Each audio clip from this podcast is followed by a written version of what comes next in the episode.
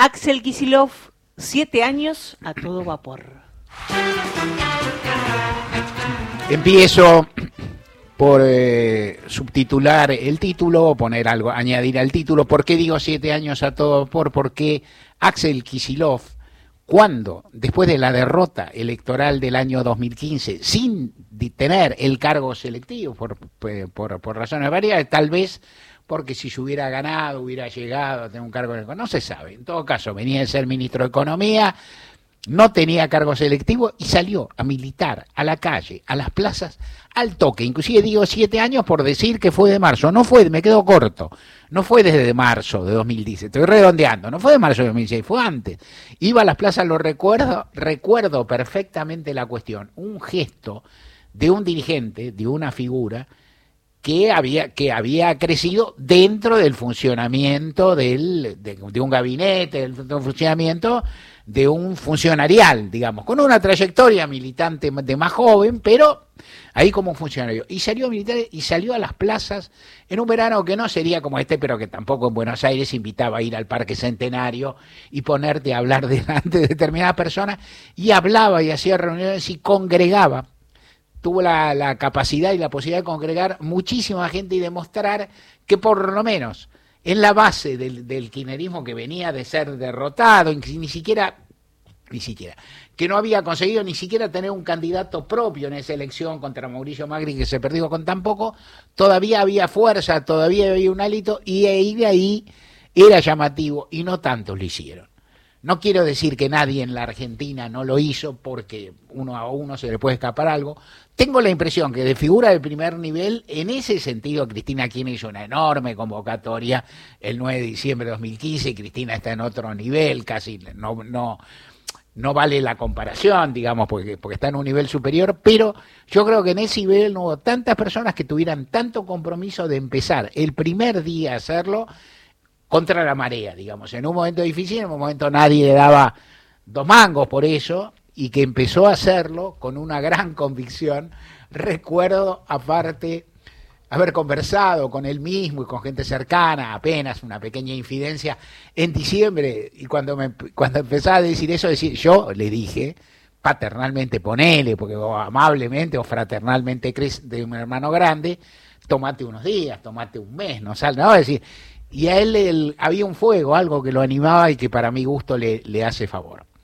Eh, luego recorrió la provincia de Buenos Aires, esto es más conocido, pero la fue recorriendo, se estableció que el lugar donde iba a hacer política era en la provincia de Buenos Aires, también una mirada pretenciosa, por un lado ambiciosa y razonable, digamos, establecer un territorio, el que venía también de ser funcionario nacional, básicamente, ¿no es cierto?, ir a la provincia y empezó a recorrerla con el famoso Clio que que manejaba Bianco, ¿no? Con un auto, digamos, muy, muy estándar, y recorría la provincia, caminaba, viajaba, y bueno, así fue llegando, fue construyendo la hipótesis de una victoria que fue muy amplia y rotunda en la provincia de Buenos Aires contra María Eugenia Vidal, aún más amplia que la lograda por el presidente Alberto Fernández contra Mauricio Macri, y fue construyendo y llegó pues a ser gobernador de la provincia de Buenos Aires. Hoy Axel Kisilov pronunció lo que, según él mismo dijo, es el último discurso de este mandato, ¿no es cierto? El último discurso de la Asamblea Legislativa. Correspondía hacerlo el primero de marzo,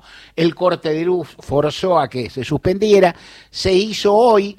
Eh, escuché una buena parte del discurso de Axel Kisilov, en parte porque estaba ocupado con el reportaje que te conté, que lo tuvimos que hacer un rato antes acá, y, también hay que decir, porque en parte si algo caracteriza a Kisilov es la prolongación de, sus discursos, de sus contestaciones, de sus respuestas y demás, es un orador elocuente y prolongado, digamos, largo.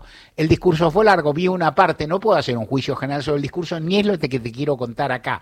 Básicamente la parte que vi me pareció interesante, me pareció buena, la englobo, en lo que voy a contar después. A todo esto lo que me parece también que viene siendo tiempo de, ir viendo y que vamos a ir planteando de vez en vez, y con esto te hago un pequeño paréntesis para luego seguir, es que en este momento todo lo que está ocurriendo está rodeado o está, vive una vida paralela o simultánea con la contingencia electoral. O sea, se va a votar en las provincias y en la nación, se va a votar como tarde en agosto, septiembre, octubre, muchas provincias van a votar antes, y entonces todo lo que ocurre está cruzado con, cruzado con las elecciones. Por ejemplo, lo que ocurre en Rosario ocurren, hay una cantidad de sucedidos gravísimos que, digamos, eh, extreman una, una tendencia a la, a la, violencia local, a la criminalidad,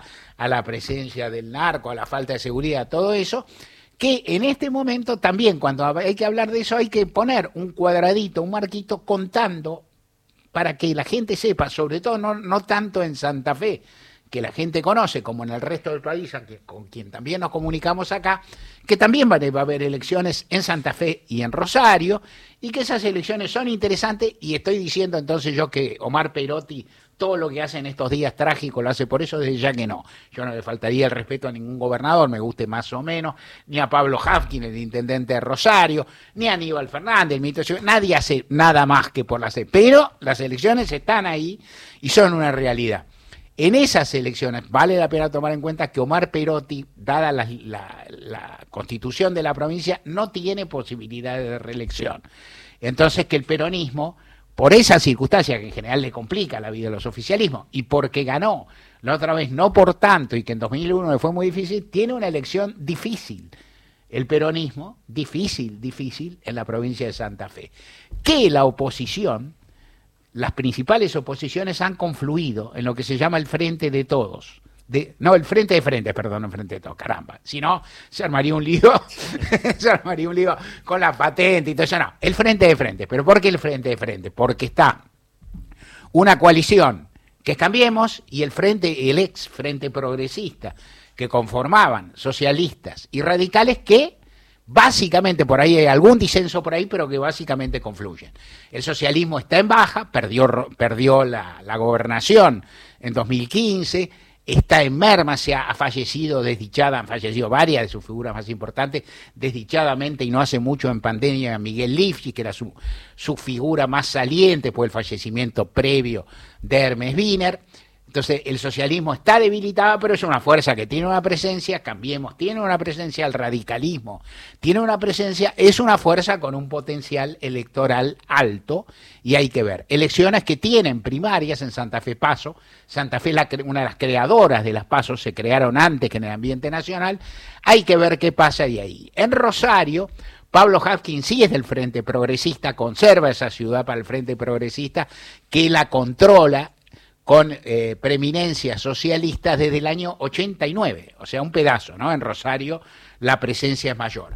Pero Hafkin también ganó la otra elección por, con contados votos, y esta elección, uno dice, de pálpito, no estoy hablando de encuesta, estoy hablando de análisis político, de pálpito, una elección para el intendente de Rosario en este contexto ha de ser difícil, más allá de las responsabilidades que tenga o que no tenga, o que yo hay que ver, hay que pensar, no estoy diciendo más, digo, tanto el oficialismo como en Rosario tienen elecciones difíciles que pueden significar este, un crecimiento en algún lugar de Juntos por el Cambio y en Rosario vaya a saberse.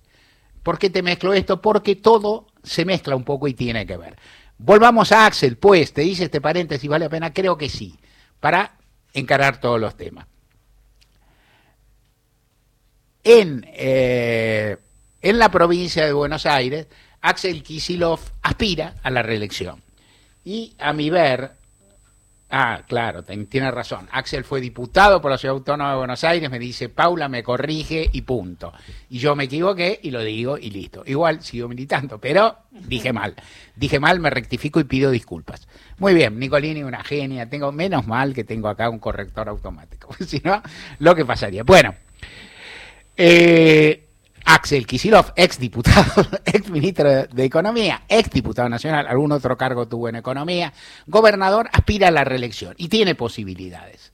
Altas, diría uno, no absolutas. Hay siempre una, simetría entre los resultados de provincia y los resultados nacionales. Axel tiene chances y quiere ser candidato ahí. No prefiere no ir a, a la elección nacional por desde siempre antes en un escenario previo donde la situación del frente de todos era por ahí un poco menos, había menos beligerancia, era más armoniosa internamente, porque quería redondear ocho años, que es lo que le parece, y uno concuerda, el plazo más o menos necesario para redondear algo de gestión, para no quedar.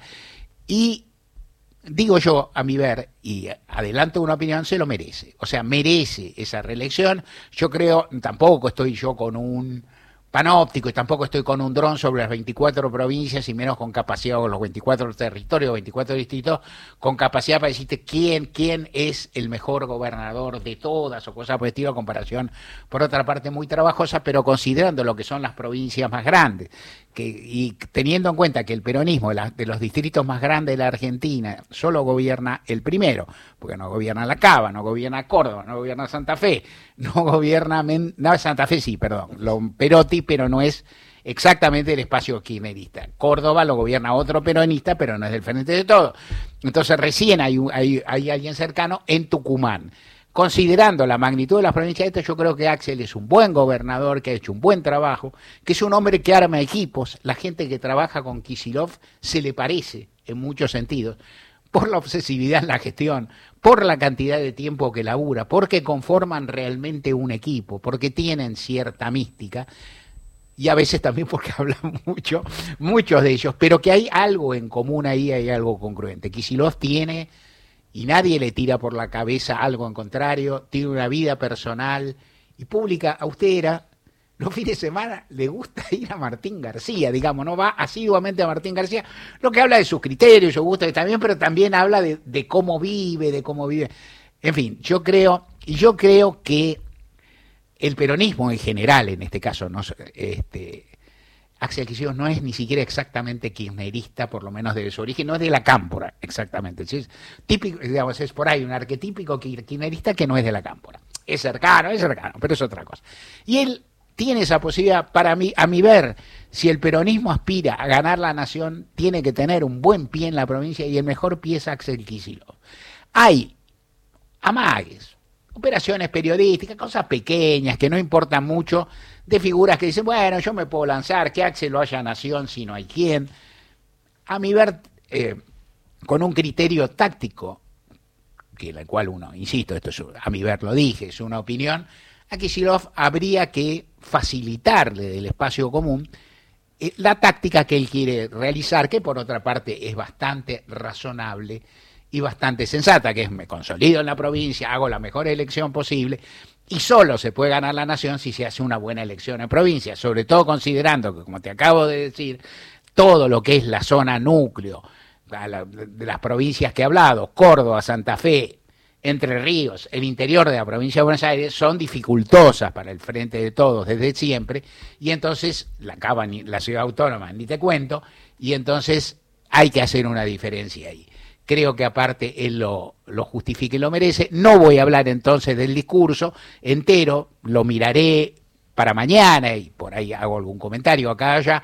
Lo que me quedó en un momento es que le cuesta a un hombre tan elocuente y tan locuaz, le cuesta leer todo un texto. O sea, le cuesta y le cuesta, se va del texto. O sea, a veces va más, va más rápido que el texto que está leyendo, ¿no? En el y es, pero pero de todas formas me pareció, lo que vi, un buen pedazo, pero no todo, un discurso organizado, estructurado, en el que coexistieron sin ninguna duda el balance de gestión y una serie de planteos de cuestiones a realizar.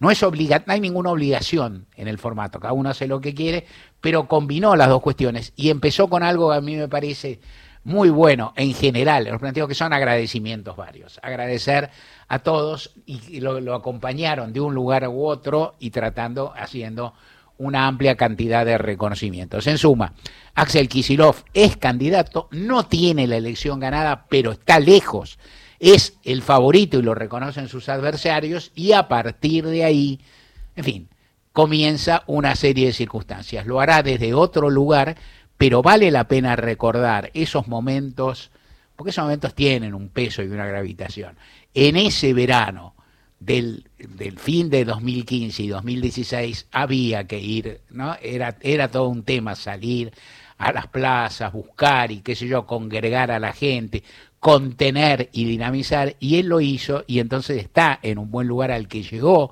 con el voto de todos y con su esfuerzo, y tal vez lo que merece es que se le dé otra oportunidad.